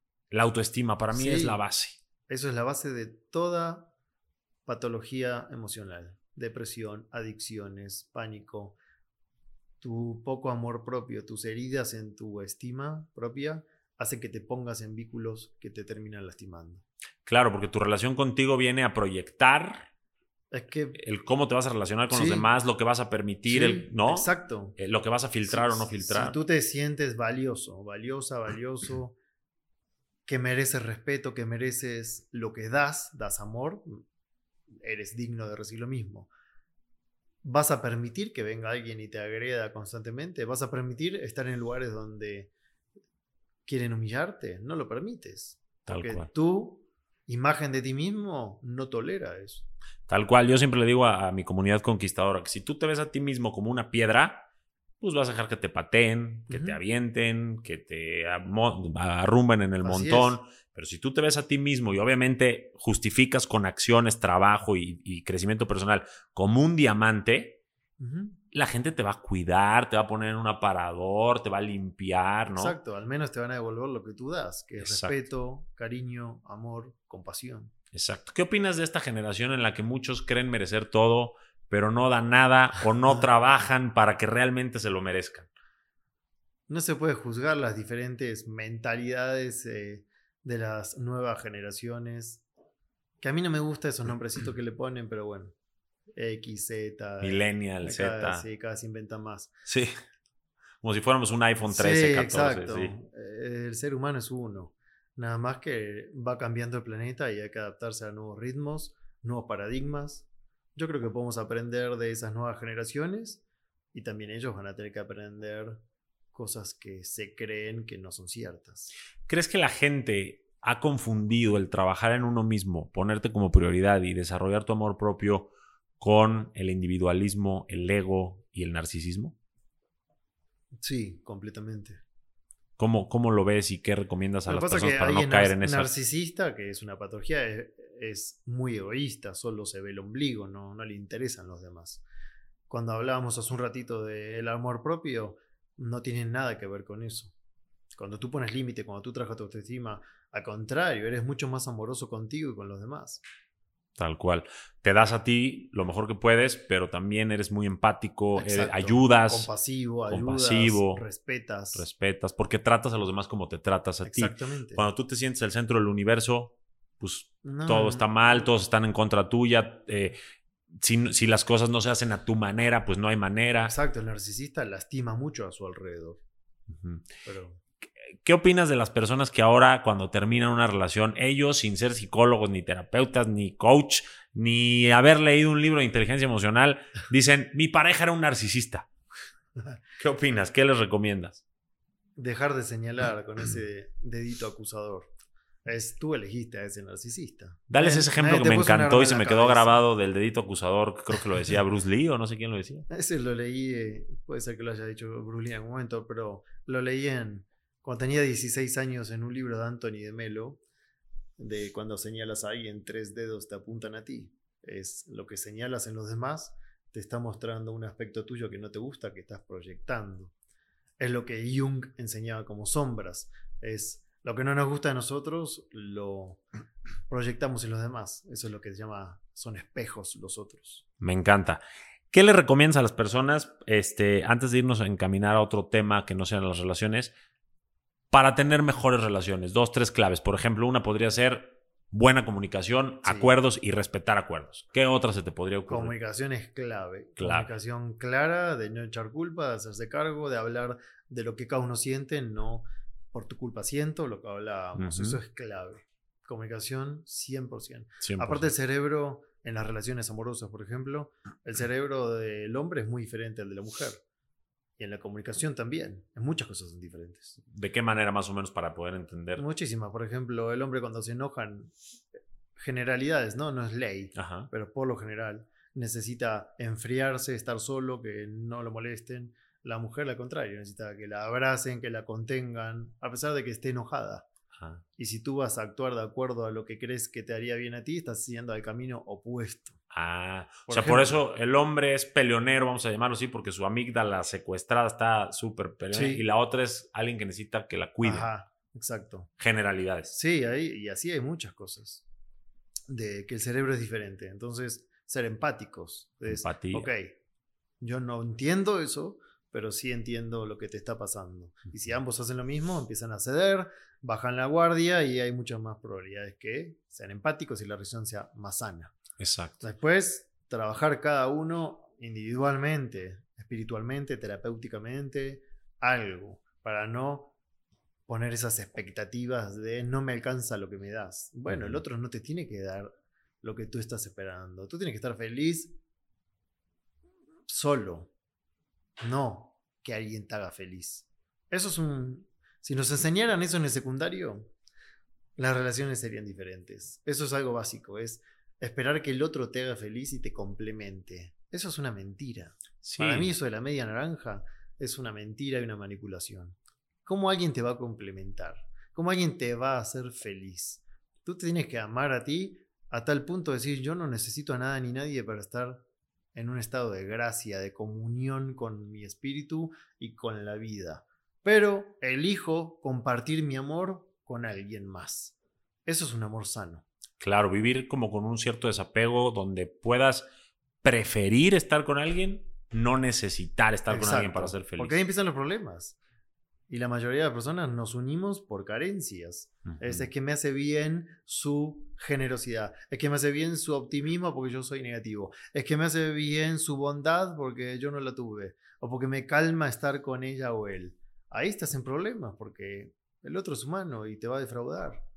Bajo esta corriente y esta filosofía que estás hablando ahorita, ¿podrías asegurar que una persona soltera durante toda su vida puede ser igual de feliz que alguien que hace familia, hijos, nietos, etc? Sí, por supuesto. Yo también creo. Creo que ahora se empieza a notar un poco esa tendencia, aunque creo que también, por lo menos en países latinos o, México, se siente mucha ansiedad por el tablero en el que estamos jugando. Oye, yo quiero ser soltero y estoy feliz soltero y no quiero tener hijos y estoy feliz sin hijos, pero como todos los demás tienen, me siento como que no pertenezco. ¿Qué puedes recomendarle a esas personas? No, yo creo que por supuesto es posible. Yo he conocido de diferentes órdenes religiosas, monjes, monjas, que viven una vida plena sin necesidad de estar compartiendo con alguien. Pero yo estoy casado, tengo un hijo y el hijo construir eso. Lo construí lo elijo día a día, seguir construyéndolo. Pero bueno, no todos somos iguales. Hay gente que tal vez te dice, yo ya experimenté eso, o ni siquiera tengo un deseo de experimentarlo, así estoy bien. ¿Quién es uno para juzgar eso? Nadie. ¿Y, cómo, ¿Y cómo no estar batallando con la resistencia de tu hábitat? Casa, país. Bueno, eso es para todo, ¿no? Los paradigmas sociales, culturales nos influyen en todo.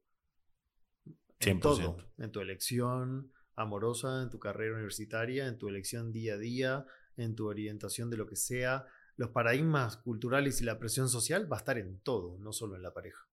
¿Cómo manejar esa presión social y ese que dirán? Porque muchos no solo los influyen o no solo ponen atención, rigen sus vidas con el que dirán. Sí, el miedo al que dirán, el miedo a que no te quieran, el miedo a que seas excluido, permanece todavía muy vigente y hay mucha gente que está infeliz por eso. En los cursos lo enseño eso. Quitar el miedo a que dirán, quitar la culpa, que es también una emoción que hace que permitas cosas que no te hacen bien. Y los paradigmas, que son las creencias colectivas que fuimos aprendiendo en la cultura, en la sociedad donde vivimos. ¿Qué probadita nos podrías dar así como para que entienda la gente qué enseñas? En Primero, identificar qué escuchabas en tu casa, de tus padres, de tus educadores, en tu colegio, en tu religión. Ahí son los, las escuelas de formación de los paradigmas más limitantes. Ok. Lo heredado de que, ah, es que tu abuelo decía esto y yo también lo sostengo y tú lo tienes que hacer. Esos paradigmas familiares. La religión, sistema de creencias muy fuerte. La sociedad. Y dentro de una sociedad hay micromundos también. Entonces, primero, decir, a ver, ¿qué me fueron diciendo de mí, de la vida, del dinero, de la salud? En todo hay paradigmas y creencias limitantes. Identificarlos. Y después se pueden quitar. O sea, ser conscientes las creencias que actualmente te limitan y no te ayudan a ser feliz. Ese es el primer paso. Primer paso. Y, empezar a romperlas y actuar según tus propios estándares, tiempos y, tus sentimientos también. sentimientos. Sí. Eso parece muy sencillo este consejo, es todo un trabajo sí. y, es poderosísimo si lo aplicaran. ¿no? Con una de las técnicas que se llama EFT, EFT en español, Emotional Freedom Technique en inglés, de Gary Craig, que fue un ingeniero. Esa es una de las que está gratis en mi sitio web y las que enseño Cambia tu mente, cambia tu vida. Esa es especial para creencias. Entonces, tocas unos puntos de acupuntura sin aguja con los dedos mientras armas tu frase para cambiar una creencia negativa por una creencia positiva e, instalarla. Y ahí es como un soft en un hard. El soft es el programa, el hard es el disco rígido. En un computador funciona igual que en el cerebro. Es, este no lo quiero más. Lo quito, lo desinstalo e instalo este. Ok. Basado en estas creencias, en esta información eh, que nos dieron desde chiquitos, eh, sistemas de creencias, educación familiar, religión, lo que quieras. ¿Por qué crees que la gente actualmente todavía busca tanto el amor de pareja si ya se sabe que también se puede vivir feliz soltero? ¿Y por qué crees que sufren tanto por un desamor, una ruptura o algo por el estilo? porque también es genuino decir quiero compartir la vida con alguien, quiero amar a alguien, quiero dar mi amor a alguien y después querer tener hijos o no. Todo es genuino, todo es respetable. Eso para mí es importante, es no eres nadie para juzgar ninguna elección. Pero ¿no será que todavía nos falta trabajar a lo mejor un poquito la autoestima para que siga siendo una preferencia y no una búsqueda? Sí, sí, Y que sea una elección y no una misión. Como hablábamos hace un rato, eh, esto debería estar en el secundario. Técnicas para sanar el autoestima y para no elegir desde la compensación, sino de una elección consciente de quiero compartir la vida con alguien y quiero dar mi amor a alguien. Totalmente de acuerdo. Ahora, dijiste que tienes un hijo y me encantaría ahorita también que mencionaste la escuela saber cómo lo educas. O sea, eh, lo dejas ser o si le estás metiendo una información desde ahorita como muy consciente, lo, lo, lo pones a meditar. ¿Qué, ¿Qué, pueden hacer los papás que nos escuchan, eh, tanto en Constelación como en Conquista tu Mundo, como para empezar a encaminar a sus hijos a este camino de superación, conciencia, autoestima? Mira, siempre... Porque en la escuela no te enseñan eso, ¿eh? No. Está cambiando, pero todavía no, no enseñan así directamente. Siempre digo, cuando me preguntan así de cómo educas a tu hijo, es, siempre es, sé el ejemplo. Yo trabajo en mí lo máximo que pueda para que él me vea y copie lo bueno que quiera copiar. Porque los niños no te escuchan, no escuchan sermones, no le puedes enseñar una técnica de meditación a los cuatro años. Algunos pocos sí, pero sí te observan. Los niños te observan, ven cómo te comportas, ven cómo hablas, ven qué dices de la vida, del dinero, de la salud, de los otros, ven cómo te comportas con los otros. Los niños aprenden por observación, en primer lugar. Así que, ¿quieres transmitirle todo esto a tus hijos? Sé tú el cambio, en primer lugar. Y después estar muy atentos, y trato de estar muy atento de que nació, muchas veces me equivoco, por supuesto no soy perfecto, de no repetirle los paradigmas que a mí me hicieron daño. Por ejemplo. Yo no lo educo en ninguna religión, yo tuve tres. Una por obligación, cuando lo elegí, me la impusieron cuando nací. Uno no nace con religiones. Me la impusieron, fui a un colegio católico. Cuando tuve cierta edad, 16, 17 años, empecé a cuestionar mucho eso y dejé de practicar. Después practiqué 7 años budismo, 4 años taoísmo y después elegí no tener más religiones.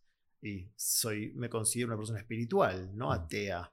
No es que si no tienes religión eres ateo, nada que ver. Entonces a él, por ejemplo, no le puse ninguna religión y él va, yo le voy enseñando lo que a mí me hizo bien y él va tomando o dejando lo que quiera y va a ser libre. Entonces, para empezar, no le instalé un sistema de creencias impuesto. Y después, los que a mí me, transmitieron sin querer limitantes, estoy muy consciente de no repetirlo con él, que no se repita generación en generación y él que no lo repita con sus hijos en un futuro. Eso estoy muy consciente. Y a veces me equivoco y le digo, perdón, eso que acabo de decir, me lo decía mi padre a mí, te lo dije automáticamente, olvídate que te dije eso, sí se puede hacer esto, todo es posible y, y reparo, como todos podemos reparar. Me encanta, me encanta y creo que es la clave, el buen ejemplo y ahorita dijiste algo comunicarte con ellos, no dar por hecho que son niños, Ah, no. sino también hablar con ellos como si fueran adultos, explicarles el origen de por qué tú pensaste así Sí. y ellos entienden muchísimo. Entienden todo, mucho más de lo que nosotros los adultos creemos que entienden. Sí. Oye, otra pregunta que me hacen mucho es, ¿cómo puedo superar una pérdida? Ya sea por ruptura o muerte. La gente pasa todo el tiempo por estos desprendimientos de, Sí. de una persona que se les va, un ser querido que se les va. Sí. Algunos son por ruptura y esos son los casos más afortunados, pero hay otros que los pierden porque pues, se les acaba la vida. ¿Qué. ¿Cómo pueden ellos trabajar o, o qué claves les podemos dar hoy un, un par para que ellos se los puedan llevar de tarea hacia mejorar ese sentimiento que tienen de esa pérdida? Lo que nos duele de los duelos no resueltos o de los duelos normales de una pérdida de un ser querido que se va de este mundo, por ejemplo, que es inevitable, ese dolor es por apego. Nuestro apego es la causa del sufrimiento. Y te tienes que preparar, porque eso va a pasar. Todos nos vamos a ir y todos se van a ir. Algunos antes, otros después. Y si tú vives eso con apego, vas a sufrir mucho. Esa es la causa por qué sufrimos. Si tú, tú- te preparas a amar sabiendo que eso va a pasar, a disfrutar a esa persona, a soltarlo, cosa que cuesta mucho en Occidente, entonces estás en el presente disfrutando y cuando esa persona se va, si es que se va antes de ti, lo dejas ir, no lo vives como una tragedia, como una, un hueco que quedó en tu vida. Yo acompaño muchas personas que tienen duelos muy difíciles, de hijos, de pareja, los más duros. Y al poco tiempo, con estas técnicas se sienten, no lo pueden creer cómo se sienten. Y son ejemplo para muchos otros que dicen, ¿cómo puedes sonreír después de lo que te pasó? Y es porque trabajaron su apego, soltaron, Claro. transformaron ese dolor en aprendizaje, siguen conectados con su ser querido de otra manera, orando, rezando, eh, meditando y no necesitan la presencia física. Lo que pasa es que nos enseñaron a amar de forma condicionada. Es, te amo si me tratas bien, te amo si estás aquí, estamos todos juntitos. Alguien se va, ah, ahora estoy destruido. Eso no es amor incondicional. Claro, hay que entender entonces, número uno, que no puedes estar en apego con esa persona sin importar quién haya sido tu No, te esposo, tienes tu que papá. preparar. Tienes que saber que la vida es una constante impermanencia, un constante si tú cambio. no sabes si hoy nos vemos y yo salgo de aquí y me atropella un auto, Claro, no lo sabes. claro. Y Entonces, aceptar Estoy en el presente disfrutando cada minuto contigo en este podcast con todos. igualmente. eh, sin saber qué va a pasar. Mi Es- hermano se suicidó y yo no sabía que se iba a suicidar. Tu hermano. Y cuando lo saludé por última vez, yo no lo sabía. Entonces, por eso tienes que estar en el presente dando lo mejor de ti todo el tiempo. ¿Cómo, cómo, cómo? Porque me imagino que fue muy choqueante ¿eh? y, y- y no, los, no lo fue como tan rápido como, ah, bueno, este no lo sabía, yo di lo mejor de mí. ¿Cómo pasaste por este proceso de desapego, aceptación? Yo ya me venía preparando, no con él, con todos, porque Ajá. ya cuando aprendí lo que causaba el apego en mí hace muchos años, empecé a practicar para desapegarme, para amar sin apego, que no quiere decir ser egoísta. egoísta, un témpano de hielo que nadie te importa, nada que ver, eso fue una distorsión nefasta de Occidente. Ser desapegado es, al contrario, eres mucho más amoroso, respetas a todos como son, no lo quieres cambiar, lo amas como son, aunque no coincidas con elecciones que hacen, amas incondicionalmente. Y cuando se van, lo sigues amando. ¿Por qué? Porque es incondicional, la palabra lo dice. Incondicional quiere decir sin condición. Vamos a entrar a ese debate, ¿te parece? ¿sí? La gente va a decir, yo entiendo el, el- el fondo filosófico de todo eso, de que es algo que haces por tu bien, no por el otro, el sentir el amor.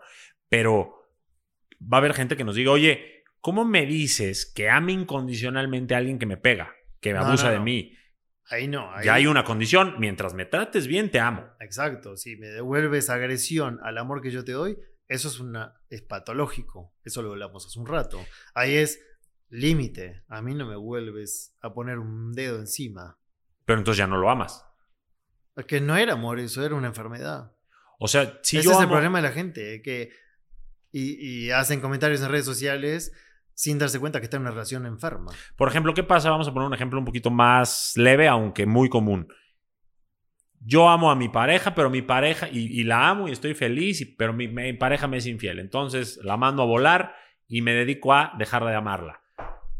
Había una condición. Mientras me seas fiel, te voy a amar.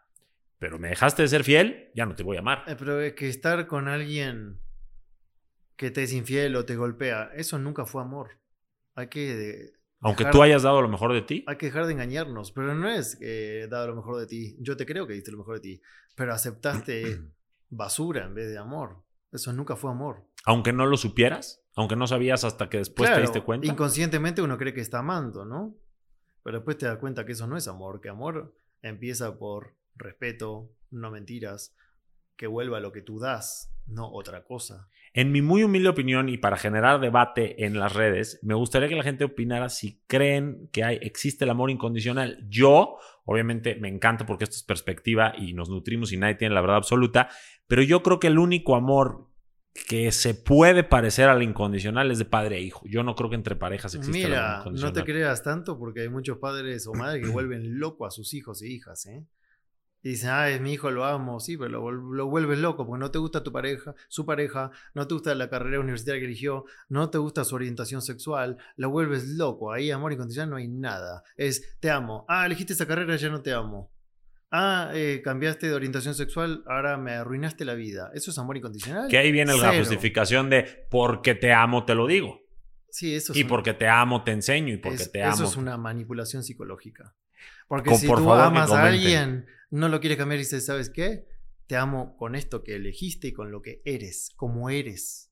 Y nunca en la vida me voy a meter en tu vida. ¿Por qué? Porque te amo como eres. Es un gran, gran tema. Claramente, este, me- yo sí prefiero puede, creer ¿eh? en que el amor puede ser incondicional porque entonces vamos a ser seres de amor y probablemente filtres algunos, pero no te odio a distancia. Te amo a distancia, que te vaya bien, nada más Te- no convivo Te contigo. perdoné y te deseo lo mejor, pero no vuelves a mi vida. Eso es totalmente válido. Te amo, pero no me jodas. Para decirlo fácil. Básicamente. Sí. Oye, y por ejemplo, eh, voy a regresar un poquito a, a este tema que ¿Puedo agregar hablando. algo? Sí, obvio. Mira, a mí me sirvió trabajar en mí y en perdonarme en mí todo lo que me molestaba de los demás, a tal punto de ir a cárceles. Yo voy a cárceles a enseñar esto, de forma gratuita, cárceles de hombres, cárceles de mujeres, en diferentes países. Y ahí yo aprendí a sentir, yo personalmente, lo que es el amor incondicional. Cuando yo estoy ahí, yo siento amor hacia esas personas. Ujú. No me interesa lo que hicieron.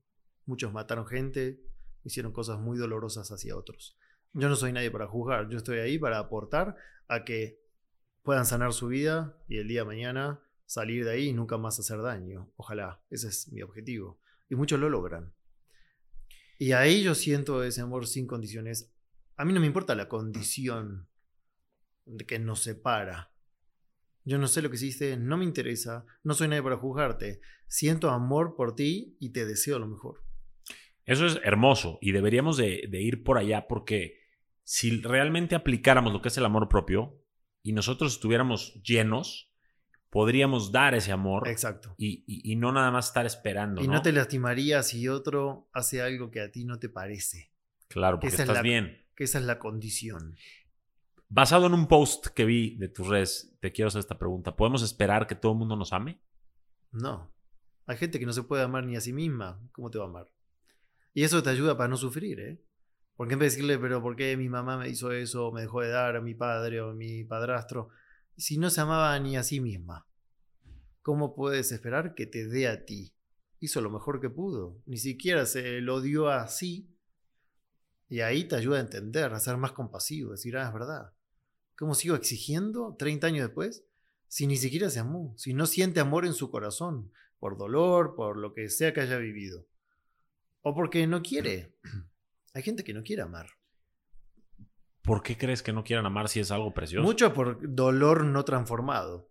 Porque no Mm. tuvo las herramientas, entonces le sale a agredir al igual que lo agredieron, le sale abandonar, al igual que lo abandonaron, le sale abusar, al igual que los abusaron. O sea, su carga y, su, y, lo que traen para dar es resentimiento, dolor. Al no haber sanado eso, lastiman. No es que sean malas personas. Eso es bien importante mencionarlo y, y, dime si estás de acuerdo con esto. Muchas veces nos acomplejamos porque alguien no nos supo amar o no nos dio lo que nosotros esperábamos, sin darnos cuenta que no es probablemente nuestra culpa que esa persona no nos haya sabido amar, sino que es responsabilidad de él haber sanado antes de querer entrar a una relación del tipo que sea. ¿Opinas igual? Sí, por supuesto. Esa decepción que se da de que el otro no te dio lo que esperabas, es tu responsabilidad quitar esa expectativa. Totalmente de acuerdo. Entonces, como recomendación para nuestra audiencia es trabajen en sí mismos para que cuando entren en una relación de pareja, de amigos, de trabajo, de colegas, de socios, entren no a llenar vacíos, sino a, compartir completos. ¿Estás de acuerdo? Exacto. Eso creo que es muy, muy importante y también la gente como que no se da cuenta que los problemas son parte de la vida. Yo, yo te quiero preguntar a ti, Juan Lucas, ¿se puede tener con toda esta meditación, con toda esta elevación, conciencia, una vida sin problemas? Sí, ¿por qué? Porque yo no los llamo problemas, los llamo oportunidad de maestría, por ejemplo, oportunidades. Entonces tú puedes cambiar la mirada y decir, problemas no tengo, tengo desafíos, tengo oportunidad para ser más maestro de mí mismo, de lo que era ayer, y resolver esto de otra forma. Eso siempre. Yo tengo muchísimos de esos desafíos. Ojo, no nada más estamos cambiando la palabra, estamos cambiando el significado, la, mirada, la percepción. En vez de decir, uy, qué estrés, otro problema, y te ahogas ahí, porque tu atención está en eso, lo que hicimos siempre, a decir, ok, esto no me está gustando, esto que acaba de pasar, lo que me acabo de enterar, esta traba que pasó financiera, personal, lo que dijo mi familiar, lo que sea. Ok, esto está pasando. No es un problema. Es una oportunidad de a ver si soy mejor que ayer para resolver esto. ¿Qué vas a hacer con eso? Que esto se enlaza con lo que hablábamos al principio de este episodio, que es, si lo veo como un problema, a lo mejor me abrumo, me rindo, me deprimo. Pero si lo veo como un desafío, entonces pienso que es un reto, un desafío, algo emocionante que enfrentar. Siento que es eso, actúo como eso. Te empoderas. Te empoderas. Buscas maneras más inteligentes de actuar. Desarrollas inteligencia emocional, desarrollas virtudes. Entonces, ¿tú crees que los problemas vienen a ser como un maestro, o sea, una bendición? 100%. Los maestros espirituales dicen algo que me gusta mucho, que es lo que llamadas problemas son bendiciones camufladas. Me encanta. ¿Qué opina la gente? ¿Son bendiciones? ¿Son maldiciones? porque quiero, quiero obviamente escucharlos, porque esto me da a mí mucha pauta para próximas veces que te, que te invite y espero que estés por acá porque me encanta. Somos una profundidad andando y, este, y es muy nutritivo también eh, tu perspectiva.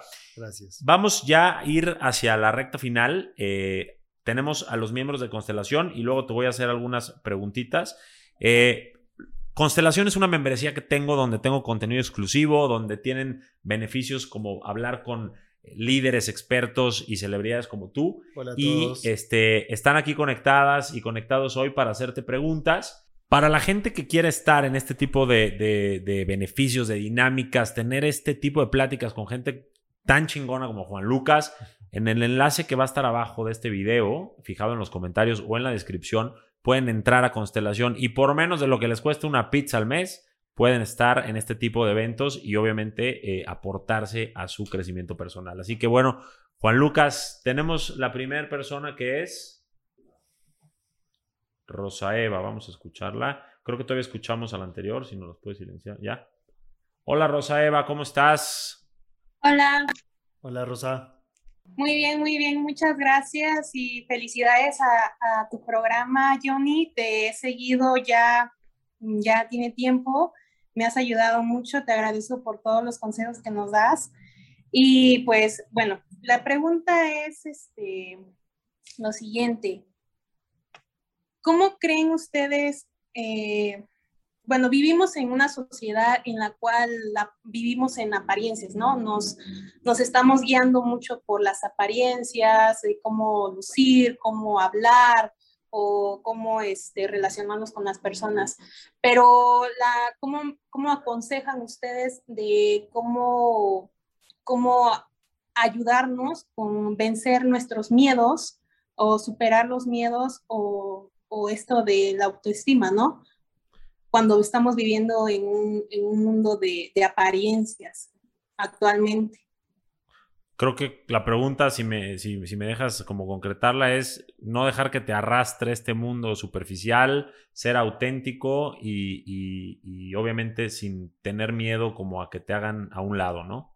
Sí, por ejemplo, yo este, estoy como tratando esta parte de, de quererme a mí misma, de, de, aceptarme, de no tener miedo, de superar, ¿no? Todas estas creencias que tenemos programadas pero al ver a, la sociedad o las redes sociales que hoy tenemos, este, como que es un poco difícil el, el uno de estar tratando de cambiar, ¿no? Pero a la par viendo las, las redes sociales, este bombardeo de, no, pues así tienes que lucir, no, pues así tienes que ser, ¿no?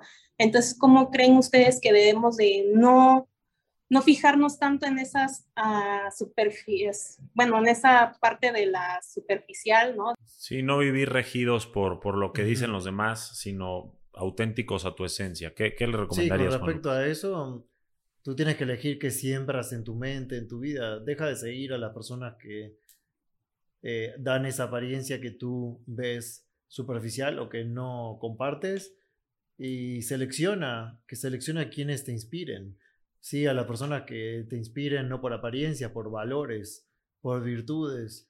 Y eso te va a hacer también espejar tus propias virtudes y saber que las tienes y el que no las valore, que siga su camino y reúnete con personas que, que celebren tu presencia, no que te critiquen, te juzguen.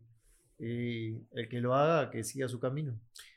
Totalmente. Yo te, yo te recomendaría que, un poco basado en lo que está diciendo Juan Lucas, seas la oveja negra de forma positiva en esta sociedad. O sea, que cambies tu, tu, a lo que tú realmente quieres ser y cambies de rebaño a personas que te acepten porque tú te aceptas, pero primero te tienes que aceptar tú, entender qué quieres tú ser, trabajar para lograrlo y entonces buscar a las personas con las que vas a ser tu equipo de vida y tus compañeros de vida, pero primero tú, ¿ok?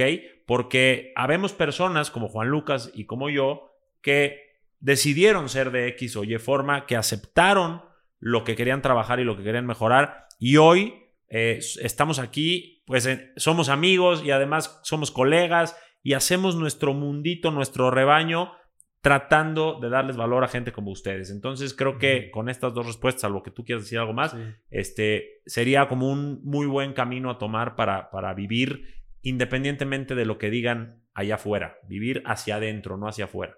Sí, coincido 100%. Y aportar algo, aporta tú algo de valor y vas a ver que va a aparecer gente que lo valore.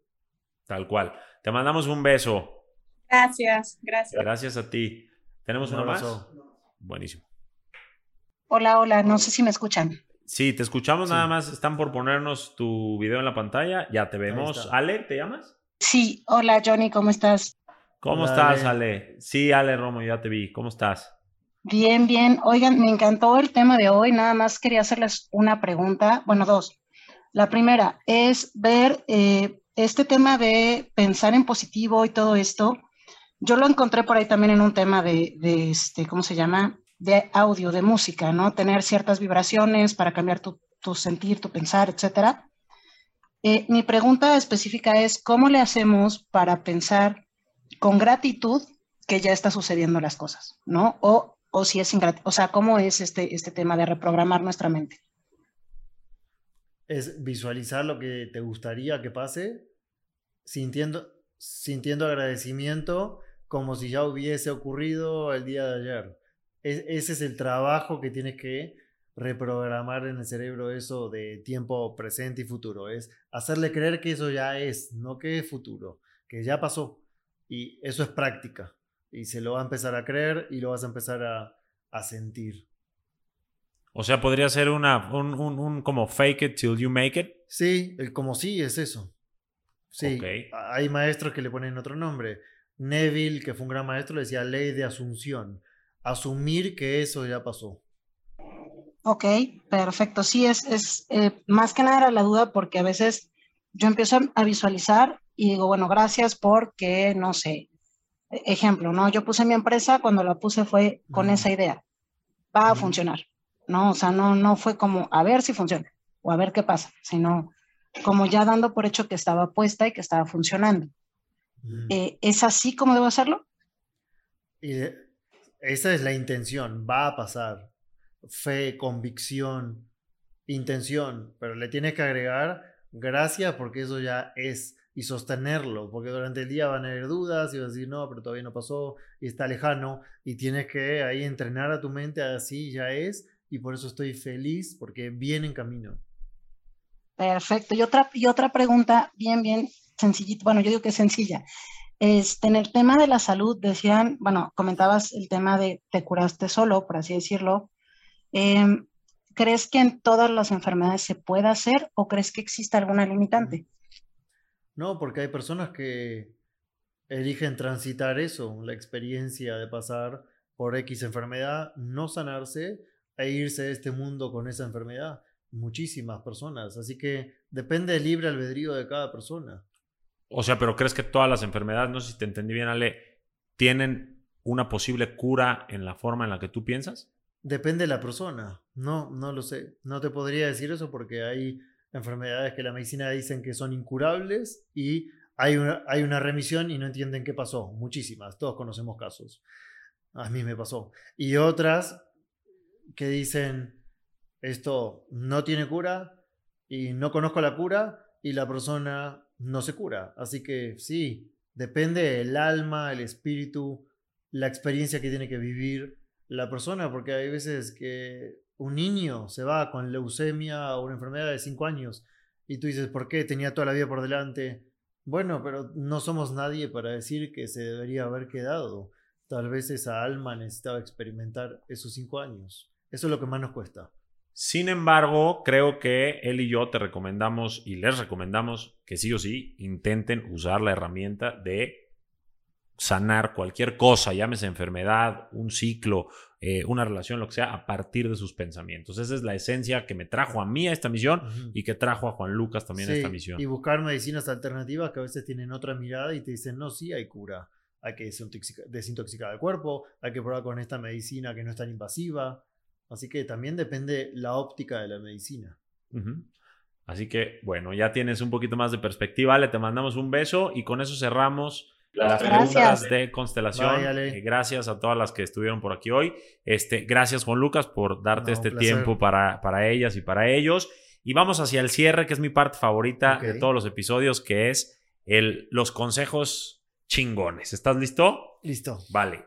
Te voy a explicar un poquito cómo es. Nada más déjame guardar acá estas cositas y va.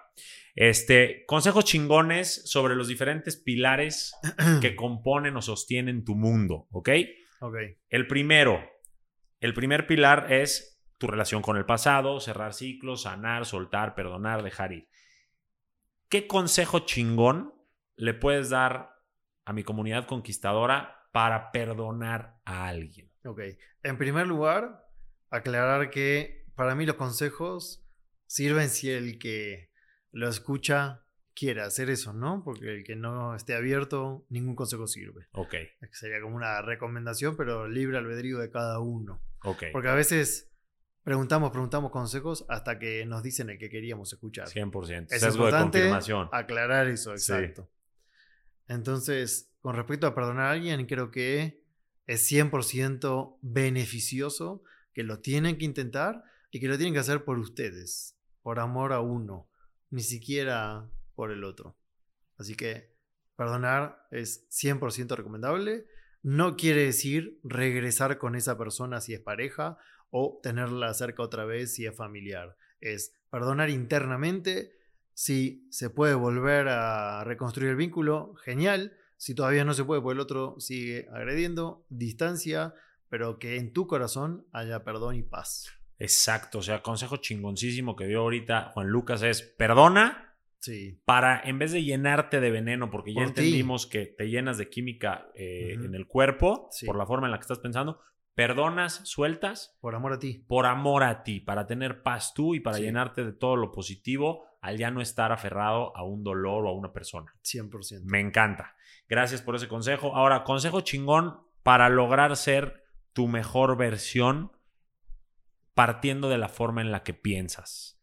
¿Cuál ¿qué puedes darles así como un granito de arena en ese costal que se llama ser tu mejor versión? Sí. Para construir esa, esa, esa persona nueva y reinventarse.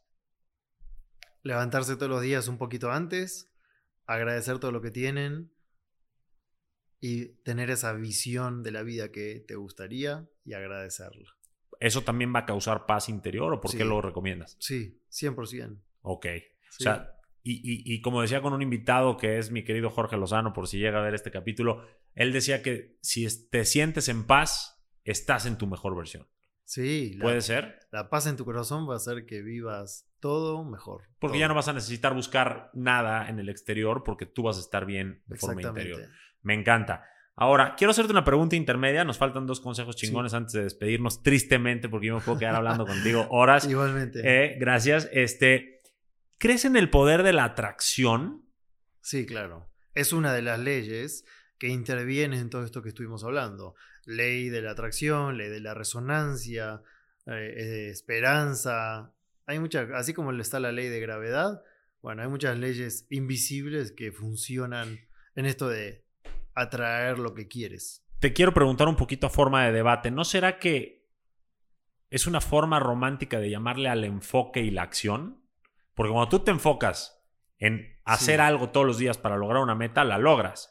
Sí. No nada más por poner un póster lleno de pegostes, ¿no? No, pero eso que acabas de decir pone en marcha, te pone en sintonía con la ley de atracción.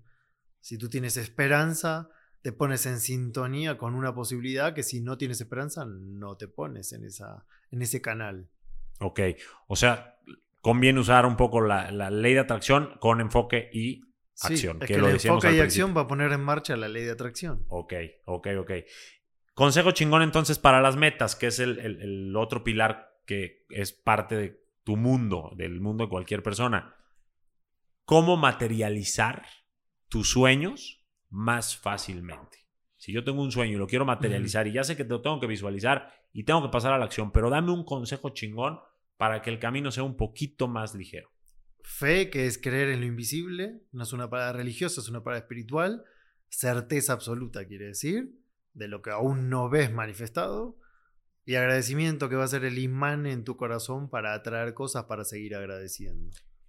¿Y podrías incluir la posibilidad de que no suceda? Por supuesto. Porque no siempre se va a suceder. Exacto. Hay veces que tu ego desea algo y al tener esa humildad de decir lo que muchas religiones dicen que se haga tu voluntad, es confiar en que tu divinidad, tu espíritu, Dios en ti, lo que quieras decir, inteligencia innata, a veces sabe mucho más que tú, la mayoría de veces, y hace que eso que tu deseo del ego no iba a ser constructivo para tu vida, no se dé y se dé otra cosa que sí. Por ahí leí, no me acuerdo, estaba buscando aquí algo que pusiste tú en tus redes que decía, la voluntad todo lo puede o la voluntad no todo lo puede. ¿Cuál de las dos era la correcta?